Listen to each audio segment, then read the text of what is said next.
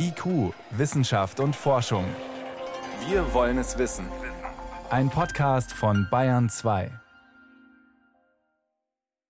Wie alt ist der Mond? Haben unsere Vorfahren als Jäger und Sammlerinnen gelebt oder doch eher als Menschen, die gejagt und gesammelt haben? Antworten gibt's hier und davor. Die eigenen Essensvorlieben sind anscheinend nicht nur gelernte Gewohnheiten, sondern auch ererbt. Oder anders, eine gesunde Ernährung steckt auch in den Genen. Guten Appetit! Wissenschaft auf Bayern 2 entdecken. Heute mit Birgit Magira. Folgende Frage könnte den ein oder die anderen nerven. Essen Sie vegetarisch oder normal? Oder man könnte umgekehrt fragen, essen Sie normal oder regelmäßig Fleisch, je nach Kultur und Umfeld. Beim Thema Essen wird es heutzutage schnell politisch, auch emotional. Klimakrise, Tierwohl, Welternährung. Diese Aspekte lassen wir hier und heute mal weg und beschränken uns auf die Gesundheit. Da spricht ja auch einiges dafür, Fleisch nur ab und zu zu essen. Manche aber tun sich schwer damit, die Wurstsemmel wegzulassen. Und was, wenn solche Vorlieben zum Beispiel auch genetisch bedingt sind? Eine aktuelle US-Vergleichsstudie zwischen Vegetariern und Fleischessern will genau das zeigen. David Beck über Veggie- oder Vegi-Gene. Erstmal vorweg. Das eine Vegi- oder Fleischesser-Gen gibt es nicht. So einfach ist das mit den Genen fast nie. Bei Forschung dieser Art steht so ziemlich alles im Konjunktiv. Es könnte unter Umständen vielleicht einen Zusammenhang geben. In diesem Fall haben die Forschenden 34 Gene ausgemacht, die verschiedenste Aufgaben im Körper übernehmen und bei denen bestimmte Varianten bei Menschen, die sich vegetarisch ernähren, häufiger vorkommen. Und bei manchen dieser Gene scheint ein Zusammenhang mit der Ernährung naheliegend. Es sind Gene, die mit dem Stoffwechsel zu tun haben, also was macht unser Körper aus der Nahrung, die wir zu uns nehmen, oder Gene, die mit physiologischen Effekten der Nahrung zu tun haben, was macht die Nahrung mit unserem Körper, oder es sind Gene, die ganz einfach mit dem Geschmack zu tun haben. Fällt es mir leichter, aus einem Linseneintopf Energie zu gewinnen als jemand anderem, dann könnte das unterbewusst die Auswahl beeinflussen oder eben auch die Entscheidung dafür, ob ich vegetarisch lebe oder nicht. Genauso wie der Effekt, den Nahrung auf meinen Körper hat. Vertrage ich etwas weniger gut, selbst wenn der Effekt für mich gar nicht bewusst wahrnehmbar ist, dann verzichte ich eher darauf. In dem Artikel ziehen die Forschenden den Vergleich zum Alkohol Alkohol wird im Körper zunächst zu Acetaldehyd abgebaut, bevor er weiterverarbeitet wird. Acetaldehyd ist giftig. Und je nachdem, wie wir genetisch gepolt sind, wie schnell es jeweils auf und dann wieder abgebaut wird, kann es sein, dass manche Menschen sich nach der gleichen Menge Alkohol schlechter fühlen als andere. Im Schnitt trinken diese Menschen weniger und werden seltener alkoholabhängig. Die dritte Kategorie Gene, die die Forschenden ausgemacht haben, haben mit dem Geschmack zu tun. Manchen Menschen schmeckt Fleisch einfach besser als anderen, denen wiederum vegetarische Gerichte besser schmecken. Das bedeutet aber nicht, dass Menschen mit den Fleischgenen sich nicht auch vegetarisch ernähren können.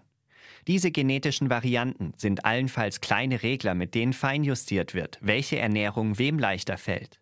Aber jeder kann aus einer vegetarischen Ernährung genug Energie und alle wichtigen Vitamine und Nährstoffe gewinnen. Lediglich wer sich komplett vegan ernährt, sollte zusätzlich Vitamin B12 zu sich nehmen. Wer sich vegetarisch ernähren möchte, dem es aber schwerfällt, sollte versuchen, zumindest eine Zeit lang dran zu bleiben. Mit der Zeit passt sich das Darmmikrobiom an die neue Ernährung an und dann sollte es, ganz unabhängig von den Genen, immer leichter fallen. David Beck war das über eine Studie, die vermuten lässt, dass es eine Veranlagung gibt zu einer bestimmten Art von Ernährung, dass die Gene mit beeinflussen, was Menschen essen und was nicht und wie leicht oder schwer es ihnen zum Beispiel fällt, auf Fleisch zu verzichten. Wir wollen es nochmal vertiefen. Und zwar mit dem Ernährungsmediziner Professor Hans Hauner von der Technischen Universität München. Was gab es denn bei Ihnen zum Mittag? Zum Mittagessen gab es zwei, drei Schokokekse und eine Orange. Ich esse mittags in der Regel sehr wenig, weil ich natürlich da keinen großen Verbrauch habe. Und ein normales Mittagessen würde mich müde machen, das weiß ich. Deshalb habe ich das vor Jahren schon aufgegeben und esse mittags eigentlich nur wirklich Kleinigkeiten, gute Schokokekse, die muss man sich natürlich aussuchen. Darf ich Sie zitieren, Herr Professor Hauner, dass Schokokekse gesund sind? Das würde mich sehr freuen. Naja, es kommt natürlich ein bisschen auf die Qualität an. Die, die ich habe, enthalten relativ viel Nüsse und Ballaststoffe, während natürlich oft so ganz billige Produkte, die sind natürlich äh, sehr, sehr zuckerreich. Und da gibt es natürlich auch deutliche Qualitätsunterschiede, auf die man achten sollte. Alles klar. Viele Nüsse, wenig Zucker, haben wir uns gemerkt. Zu der aktuellen Studie, da geht es darum, dass es anscheinend auch in den Genen liegt, ob ich eher zum Fleischessen oder zum Gemüseessen tendiere. Wie kann man sich das konkret erklären? Nun, das ist eine alte Frage. Wir wissen ja schon lange, dass viele Verhaltensweisen auch von Genen mit beeinflusst, um nicht zu sagen gesteuert werden. Und es gibt schon seit Jahren auch Bemühungen, nach genetischen Faktoren zu suchen, die vielleicht darüber entscheiden, ob jemand lieber Kohlenhydrate oder lieber Eiweiß oder Fett isst. Und gleiches gilt auch für die Frage, kann man vielleicht an den Genen ablesen, ob jemand sich zum Vegetarier eignet oder ob das ein klassischer Fleischesser ist. Diese Frage gibt es schon lange und die versucht man schon seit Jahren zu beantworten. Und steckt da in dieser Studie jetzt speziell immerhin mit 30.000 Fleischessern versus 5.000 Vegetariern und einer großen Untersuchung, steckt da für Sie was Neues drin? Diese Studie war in gewisser Weise eine Neuigkeit, weil man wirklich versucht hat, mit dieser großen Zahl von Teilnehmern, die aus England stammt, von der UK Biobank, besser auf die Spur dieser Unterschiede zu kommen und der Vorteil ist, dass man hier das gesamte Genom des Menschen, also alle Chromosomen, alle Erbanlagen verglichen hat, ohne Hypothese, wie das heißt.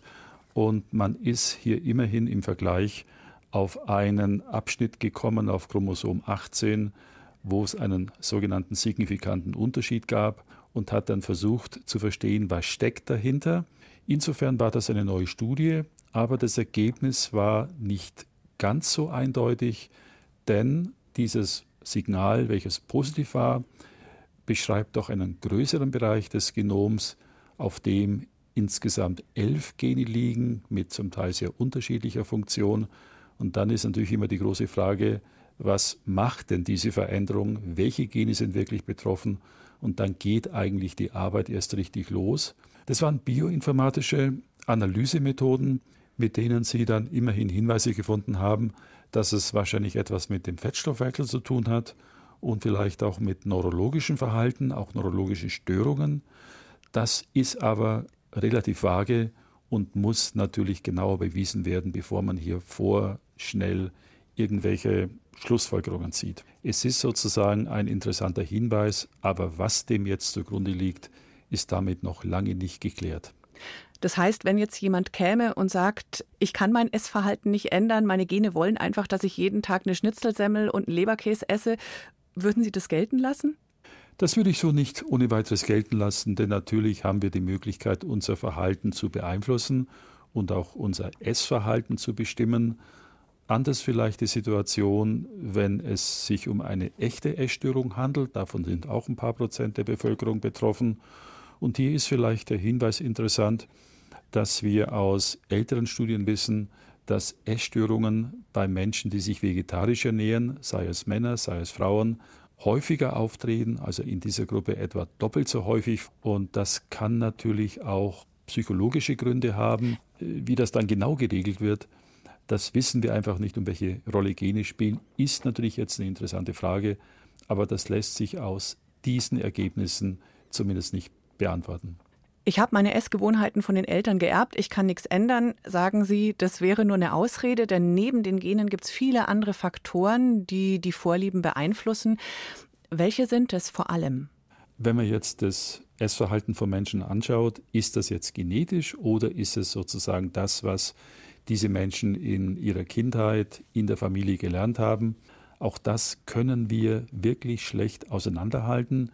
Es gibt da Studien, ich kann eine etwa nennen, aus Dänemark, wo man mal geschaut hat, wie ist der Body Mass Index, das Körpergewicht bei jungen Erwachsenen, die als Babys in Adoptivfamilien gekommen sind.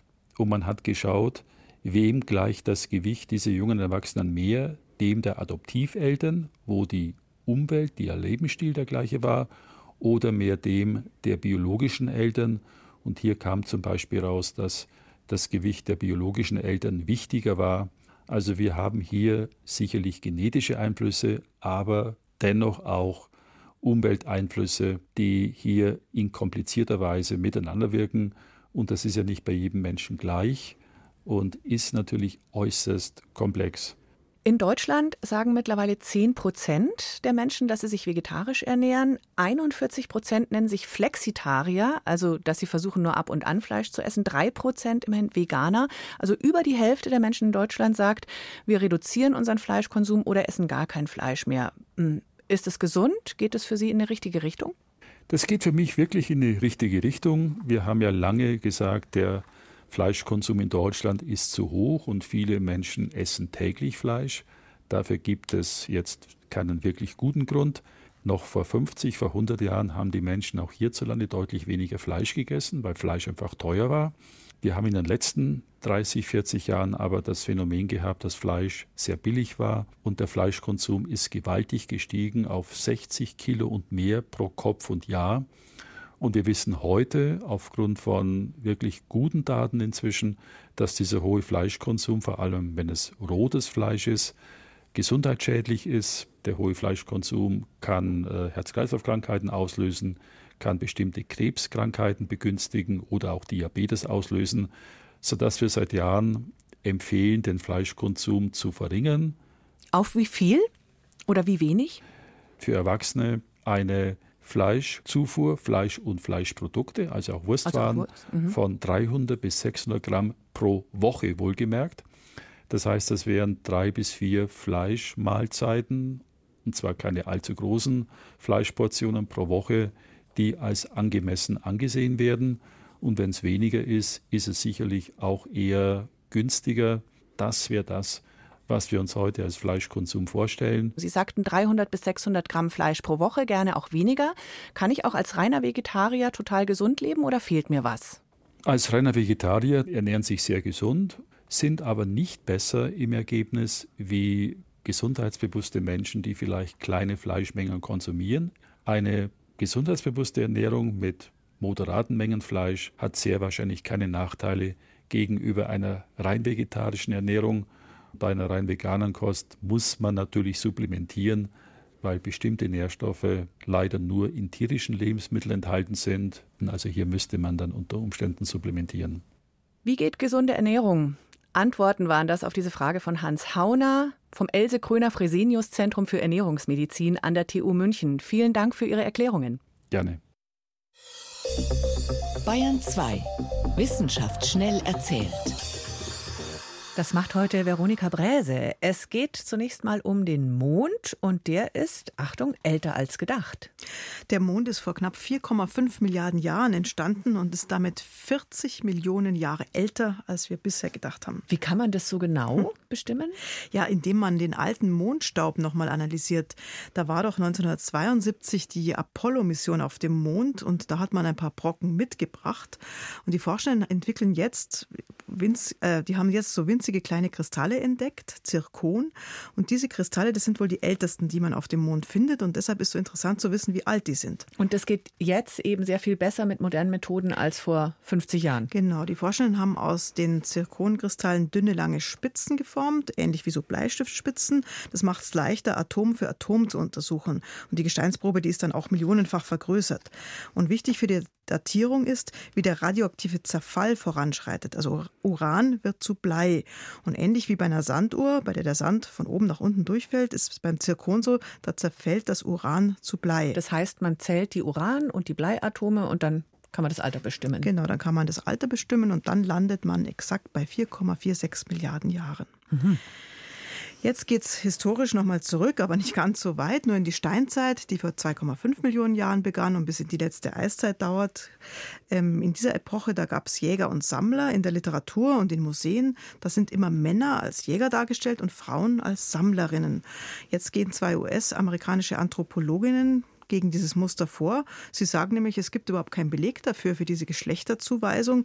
Ihre These, die Steinzeit, die war so hart, dass jeder eigentlich alles können musste und überall einspringen musste.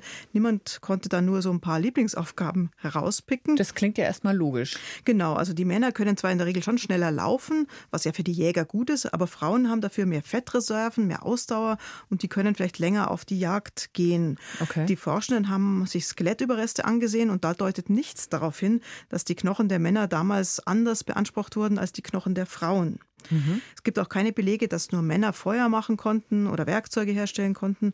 Also wahrscheinlich hat das einfach die Person erledigt, die das am geschicktesten konnte. Klingt nach einer gleichberechtigten Gesellschaft. Die waren irgendwie weiter als wir, kann es sein? Genau, die Rolleneinteilung, die entstand offenbar erst später und das sollen jetzt weitere Studien nochmal untermauern. Mhm. Zum Schluss verfallen wir, naja, besser nicht in den Schlaf. In Japan machen die Leute auf Knopfdruck Powernapping. Das nennt sich Inemuri. Japaner, die als besonders tüchtig gelten, machen immer mal wieder so ein kleines Nickerchen zwischendurch. Und das ist auch dringend notwendig, weil die in der Nacht zu wenig schlafen. Die sind immer müde. Genau, die Hälfte der Japaner, die bringt es auf weniger als sechs Stunden Schlaf pro Nacht, auch weil die Arbeitstage so lang sind. Und die Folge ist, dass sie mehr psychische Erkrankungen haben als woanders und dass mhm. es auch mehr Selbstmorde in Japan gibt. Dazu passt jetzt noch eine aktuelle Studie aus der Schweiz. Wer wenig schläft oder Schlafstörungen hat, erhöht sein Risiko für Schlaganfall und Herzinfarkt um fast 40 Prozent. Wow. Das zeigt sich bei tausenden Menschen in der Schweiz und in Frankreich, die Forschende über lange Zeit begleitet haben. Die Expertinnen raten, um den Schlaf genau soll man sich genauso kümmern wie um den eigenen Körper. Stress, Anspannung reduzieren, Ruhe gönnen und wieder mal richtig ausschlafen. Nicht nur Powernapping, das reicht dann nicht. Vielen Dank, Veronika Bräse, für den Mond, der älter ist als gedacht, über Steinzeitmenschen, die bei der Gleichwertigkeit von Mann und Frau womöglich moderner waren als wir und über guten langen Schlaf, der gesund und zufrieden macht.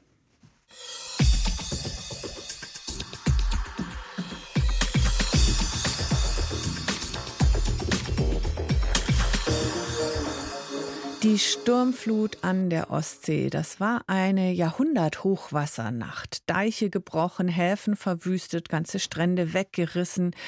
Wie gut steht das Strandhäuschen in den Dünen, aber auch bei uns weit weg von der Küste. Wie hoch steigt der kleine Bach hinterm Haus, wenn's mehrere Tage wie aus Kübeln schüttet? Wie sicher ist das Wohngebäude in Hanglage mit dem Berg direkt im Rücken? Relativ neue Fragen, sogenannte häufigere Starkwetterereignisse sind Teil der Klimakrise, werden normal. Das heißt, es wird wichtig, dass nicht nur Forschende oder auch große Versicherungen Zugang haben zu Berechnungsmodellen und Prognosen, sondern auch Städte, Gemeinden und eigentlich jeder und jede.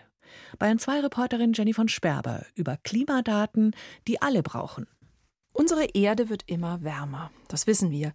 Aber was genau bedeutet das für uns und unser Zuhause? Worauf sollen wir uns jetzt konkret vorbereiten?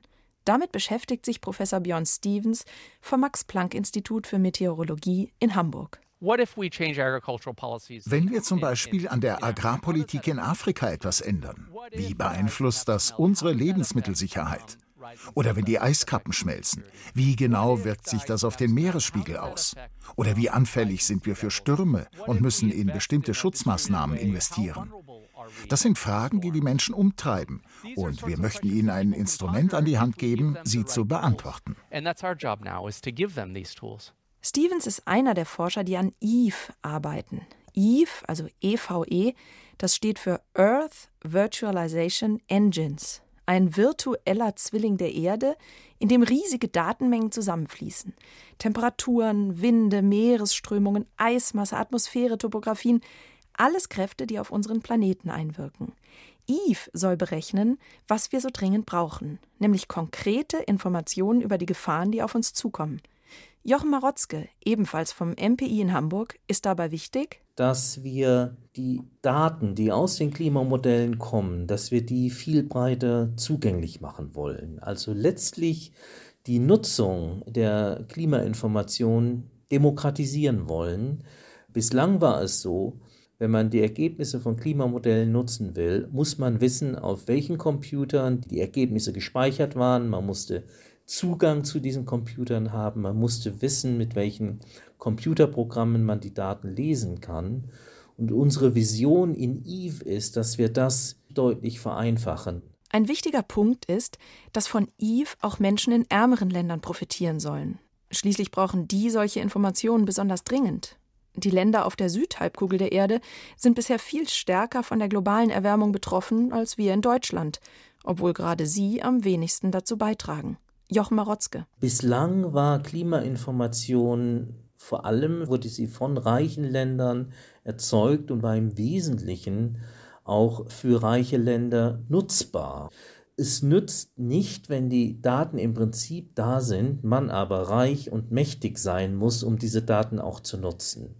Was wir brauchen, ist eine wirkliche Nutzbarmachung der Daten für einen ganz, ganz breiten Teil der Weltbevölkerung. Und die Daten sollen wirklich für alle da sein.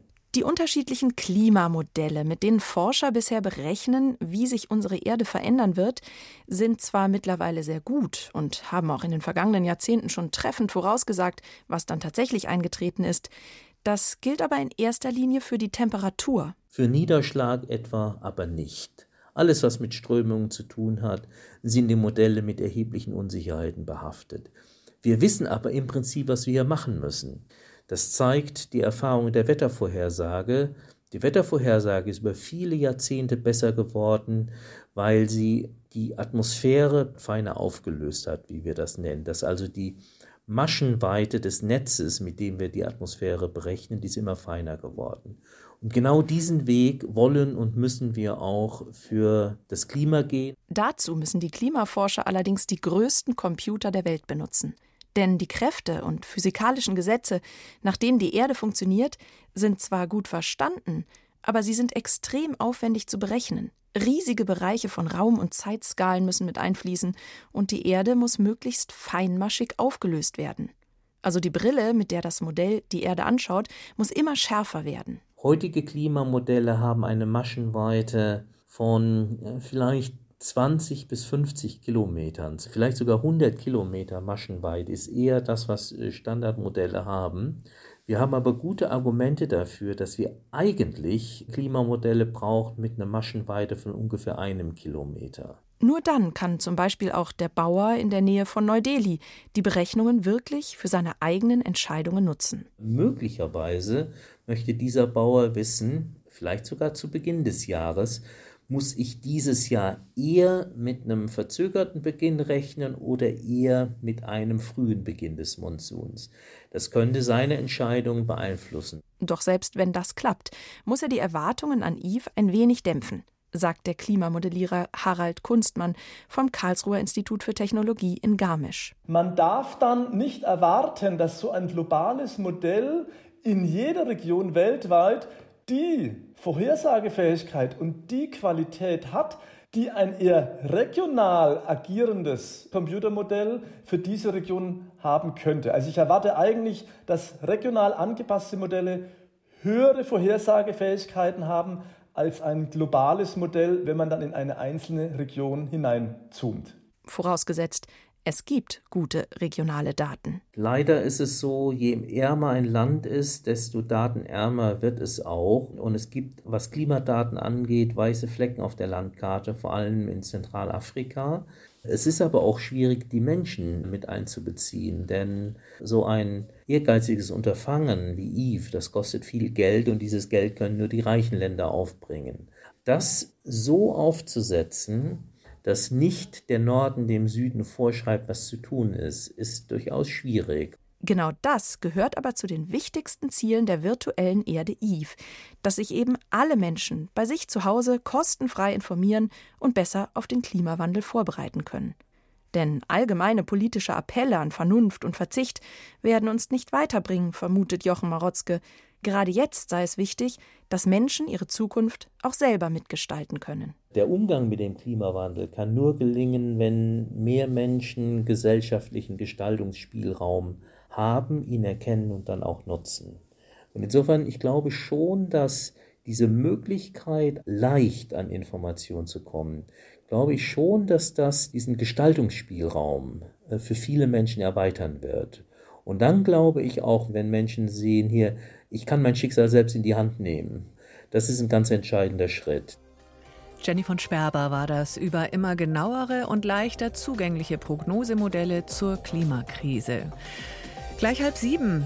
Danke fürs Zuhören bei IQ Wissenschaft und Forschung in Bayern 2, sagt Birgit Magira.